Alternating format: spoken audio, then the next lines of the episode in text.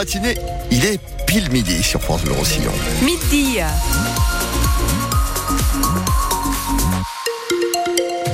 C'est l'heure de l'info sur France Bleu Roussillon avec vous, euh, Mélanie euh, Juvet. Bonjour, bienvenue Mélanie. Bonjour Philippe, bonjour à tous. On commence par euh, une belle après-midi en perspective selon la météo. Exactement, du soleil, de la douceur avec du 16 degrés la maximale à Série, 15 à Perpignan, 8 en montagne.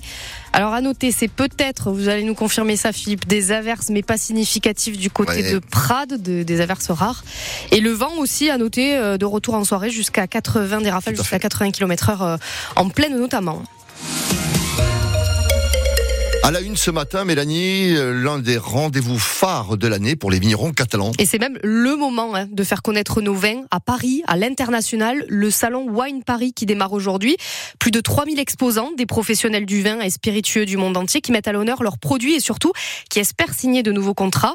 Dans un contexte de sécheresse et de production historiquement faible chez nous, le moment est d'autant plus important. C'est une cinquantaine de représentants des caves et domaines du Roussillon qui sont montés à Paris, dont André Serré, le directeur des d'Ambrial, qui est aussi président des onologues du Languedoc-Roussillon. C'est important de faire voir qu'on existe. hein. On est tout petit dans le monde du vin. On a des besoins de vendre. Et aujourd'hui, on va sur Wine Paris avec euh, un carnet de rendez-vous qui doit être le plus plein possible. hein.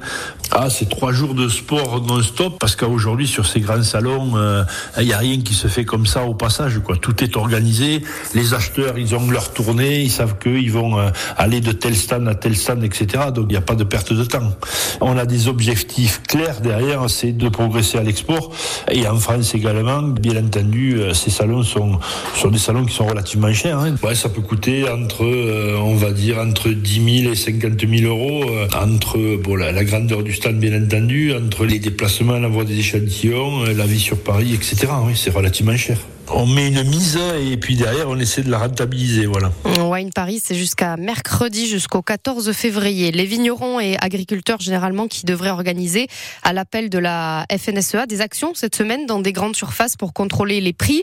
Le syndicat, mais aussi celui des jeunes agriculteurs, sont reçus demain après-midi pour faire le point sur les mesures débloquées par le gouvernement. Ils sont reçus par le Premier ministre Gabriel Attal. Et puis l'info sur France Bleu Roussillon, c'est quand les agriculteurs donnent justement des idées aux infirmiers libéraux. Plus de la moitié des cabinets vont fermer d'ici 5 ans. C'est le constat du collectif des infirmiers libéraux en colère qui appelle à des opérations escargots comme les agriculteurs autour de plusieurs grandes villes euh, et ce aujourd'hui. Alors pas chez nous, mais autour de Marseille, Bordeaux ou Bayonne par exemple. La principale demande, c'est la revalorisation de leurs tarifs. Ils n'ont pas bougé depuis 15 ans. Résultat, le métier n'est plus attractif. Les cabinets ferment les uns après les autres. C'est ce que dit Gaëlle Cana. C'est la porte-parole du collectif. Elle en appelle même au fraîchement nommé ministre de la Santé Frédéric Valtou. En fait, on a envie de lui demander si notre mort est programmée. Parce que en ne nous augmentant pas, en nous enlevant des soins, en faisant fermer les cabinets et en fermant les yeux là-dessus, nous, c'est le sentiment qu'on a. Parce qu'en fait, on a été très utilisé pendant la crise du Covid. Alors, je suis désolée d'utiliser ce terme, mais c'est quand même celui-là. Mmh. C'est-à-dire qu'on a été en première ligne, on a été auprès des gens, on était souvent les seuls à être auprès des gens. Et on a espéré, je crois, après que notre profession allait être revalorisée. Et en fait, euh, en fait, ça n'a pas été le cas. Nous, on n'a pas eu de Ségur de la santé, on n'a rien eu du tout. Ça a concerné que les hôpitaux. Alors, c'était une, une bonne chose pour eux. Hein. C'est, on n'a aucune jalousie par rapport aux Mm. hôpitaux, c'est certain. Mais nous, on n'a rien eu du tout, en fait. Et les cabinets sont en train de fermer les uns après les autres. Gaël Cana sur euh, France Info ce matin. Le collectif des infirmiers libéraux en colère appelle tous les infirmiers libéraux de France à une manifestation samedi prochain.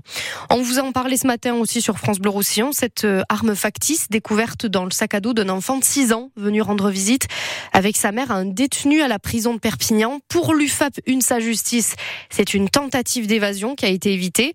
Le syndicat qui explique dans un nouveau communiqué ce midi qu'un paquet de lames de cutter et des cagoules ont ici été retrouvés récemment dans une cellule.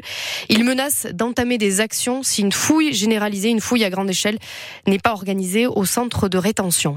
Si vous êtes intéressé par euh, la voiture électrique à 100 euros par mois, c'est râpé parce que l'État vient de décider de mettre fin à ce dispositif de leasing. Il est tout simplement victime de son succès. Plus de 50 000 commandes ont été réalisées, soit deux fois plus que prévu par l'État. Mais la bonne nouvelle, c'est que cette opération devrait reprendre à la fin de l'année.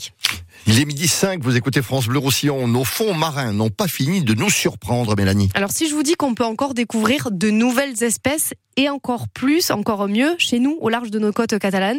Ça paraît incroyable, mais pourtant c'est vrai, Philippe. Une micro-crevette, jamais répertoriée, a été découverte par une chercheuse de l'Observatoire océanographique de Banyuls. Cette micro-crevette, elle est trouvée dans le canyon Lacasse-du-Tier à 600 mètres de profondeur.